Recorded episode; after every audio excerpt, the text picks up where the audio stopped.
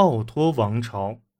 在查理曼的孙子日耳曼人路易这一脉的继承断了之后，萨克森、巴伐利亚、阿勒曼尼、图瓦本和洛塔林基亚的公爵们争相争夺大权。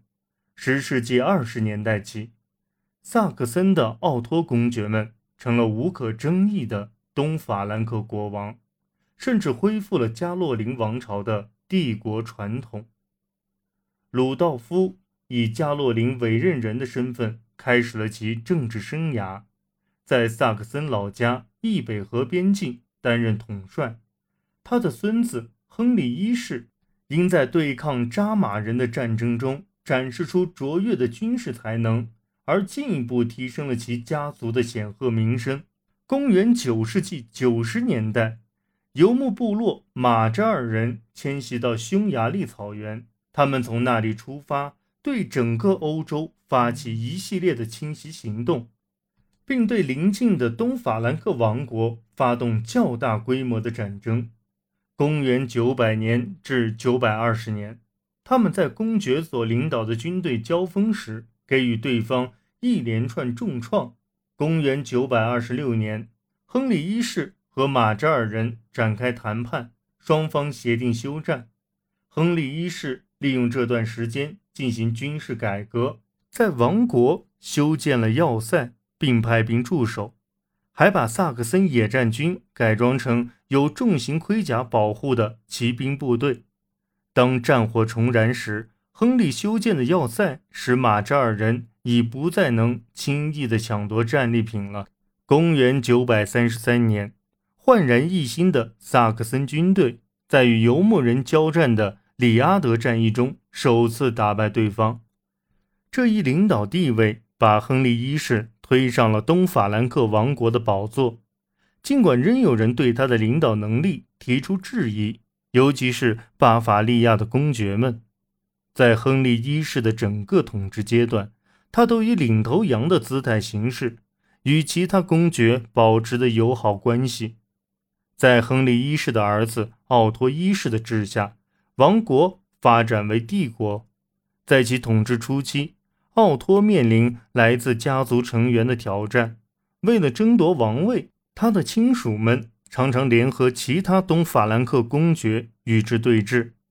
奥托平定了这些叛乱，甚至借机巩固了自己的地位。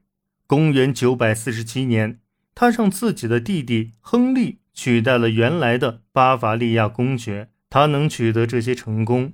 得益于萨克森的两大特殊资源，此前他的父亲也曾从中受益。首先，哈尔茨山的银矿为萨克森公爵提供了大量财富；其次，越过易北河进入斯拉夫人的地域的殖民扩张，为萨克森公寓带来了大量的新领土，可以用来犒劳战争中的追随者们。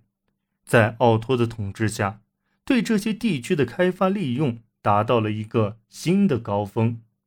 他还对被征服的斯拉夫人进行基督化，设立了一系列受马格德堡的新大主教管制的主教职位。有了充足的筹军资本，他就可以确保原有王族要员对他的忠心，并且吸纳到新的支持者。随之加强的军事力量，则使他得以挫败来自内部的挑衅。并于公元955年的莱西战役中给予马扎尔人致命一击。此后，马扎尔人很快皈依了基督教，加入西方基督教的阵营。奥托的成功也打开了通向意大利之路，在那里，他获得了更多的新领地，并干涉教皇的事务，逐步用来自北欧的希望继续推进加洛林改革的教士。替换当地的意大利人，这一政策在公元962年结出硕果。奥托在罗马由教皇约翰十二世加冕为帝。奥托的加冕礼预示着一个新的黄金时代的到来。他的儿子奥托二世和拜占庭公主迪奥凡诺结婚，在那个时代，文化发展呈现出一派繁荣的景象。文学作品百花齐放，金属制品工艺精美，手抄本的插图栩栩生辉。中欧和东欧那些新的斯拉夫国家，波兰、波西米亚、俄罗斯，都被纳入帝国的伟大轨道中。这些国家的核心领土是密集的居民区，被王家城堡所环绕。新君主们在自己的领地上打破了旧有的部落结构，为权力争斗不休，因而。这些国家的政治史充满了大起大落，时而是这位君王把东欧的一大片领地纳入自己的势力范围，时而是那位君主得势争得领土。在文化方面，俄罗斯部分进入拜占庭的轨道，但波兰、波西米亚、新的马扎尔国以及那些夹杂其间的领土，则处于更大的奥托霸权的影响之下。一千年具有象征意义的重大时刻到来。奥托一世的孙子奥托三世同意波兰建立自己独立主教教省，有自己的格涅兹诺大教主。与之前的加洛林王朝一样，奥托帝国也有其自身的局限。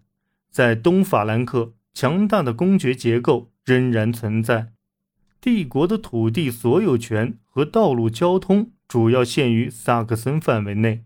奥托帝国控制这些公爵的能力来自对特殊财富资源的特有获取，但十世纪时，这一来源被中断了。公元982年，奥托二世在对抗穆斯林军队的布伦尼角会战中大败。这次挫折，再加上奥托的过早离世，让易北河的斯拉夫人得以趁机。摆脱了奥托帝国的殖民统治。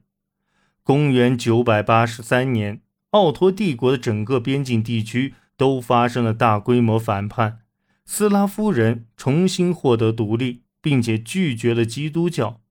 奥托三世并无子嗣，于是在他去世后，王位便传给了奥托一世的弟弟的后裔。